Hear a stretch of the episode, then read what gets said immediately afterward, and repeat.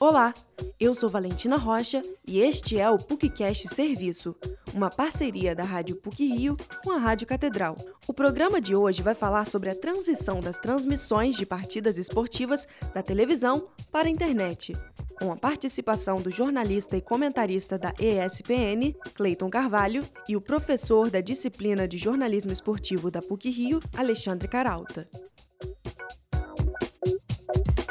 A Copa do Mundo de Futebol Feminino vai ser realizada este ano em julho e terá dois países como sede, a Austrália e a Nova Zelândia. Assim como as atletas de futebol feminino, os criadores de conteúdo sobre esporte na internet já estão preparados para o campeonato mais importante da modalidade. Além das coberturas clássicas feitas pelos canais de televisão, as plataformas de streaming se tornaram uma opção para os amantes do futebol. A Casé TV, pioneira na transmissão de grandes campeonatos pela internet, já garantiu os direitos de exibição da competição internacional. Em 2022, o mesmo canal online exibiu os jogos da Copa do Mundo do Catar, de futebol masculino, e a cobertura teve, inclusive, direito a repórter correspondente. De acordo com o relatório Convocados, produzido pela XP com dados da Sports Track, o consumo de streaming para conteúdos de esporte teve um aumento de 30% no Brasil entre 2020 e 2021. O novo formato de transmissão divide opiniões. A Rádio PUC foi até o pilotis do prédio Kennedy, na PUC Rio, para ouvir o que os universitários acham do assunto. Meu nome é Bárbara, eu faço direito. Eu acho que a transmissão na internet é péssima. Eu vejo muito jogo com minha família, meu pai, meu avô, eles não conseguem mexer.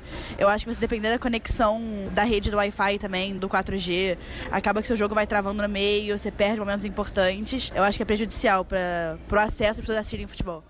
Eu me chamo Eduardo Niemeyer, eu tenho 20 anos e eu acho que transmissões digitais no futebol são futuras, especialmente agora você analisando o que o Casemiro fez na Copa do Mundo com as transmissões dele no YouTube ou a Globoplay transmitindo na plataforma deles. Eu acho que é mais conveniente para as pessoas hoje em dia assinarem um pacote de uma plataforma digital do que de TV a cabo, porque você pode consumir em qualquer lugar. Meu nome é Daniela Bazetti, eu estudo, estudo de mídias, como é fazer cinema. Eu acho muito maneiro porque é uma coisa que democratiza esse acesso aos jogos e também atinge outros públicos, né?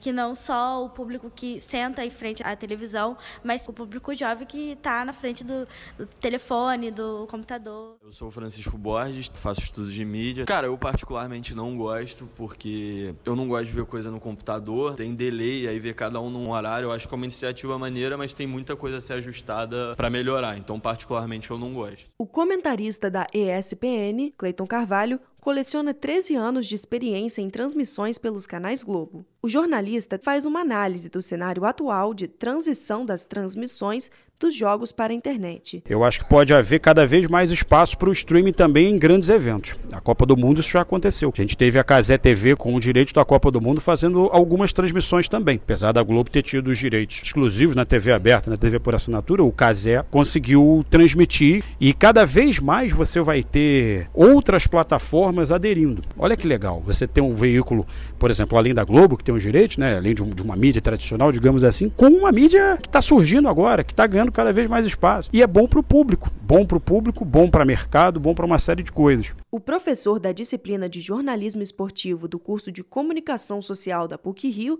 Alexandre Caralta, comenta como as mudanças no modelo de transmissão impactam o jornalismo. Você tem uma mudança no planejamento, na produção e na distribuição desses espetáculos esportivos que passam a ser cada vez mais grandes produtos de mídia. O jornalismo ele vai se ajustando a, a essa realidade de algumas formas, mas eu diria que eh, os princípios e, e, os compromissos essenciais do jornalismo, as competências, continuam os mesmos. Só há um, um ajuste do jornalismo a essa configuração hiper midiática e colaborativa que se reflete também no modelo de mediatização esportiva. A estreia do Brasil na Copa do Mundo será dia 24 de julho contra o Panamá no Hindmarsh Stadium, na Austrália.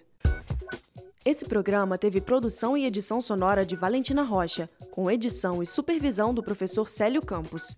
Lembramos que a Rádio PUC faz parte do Comunicar, que é coordenado pela professora Cristina Bravo. Voltamos na próxima sexta-feira. Até lá!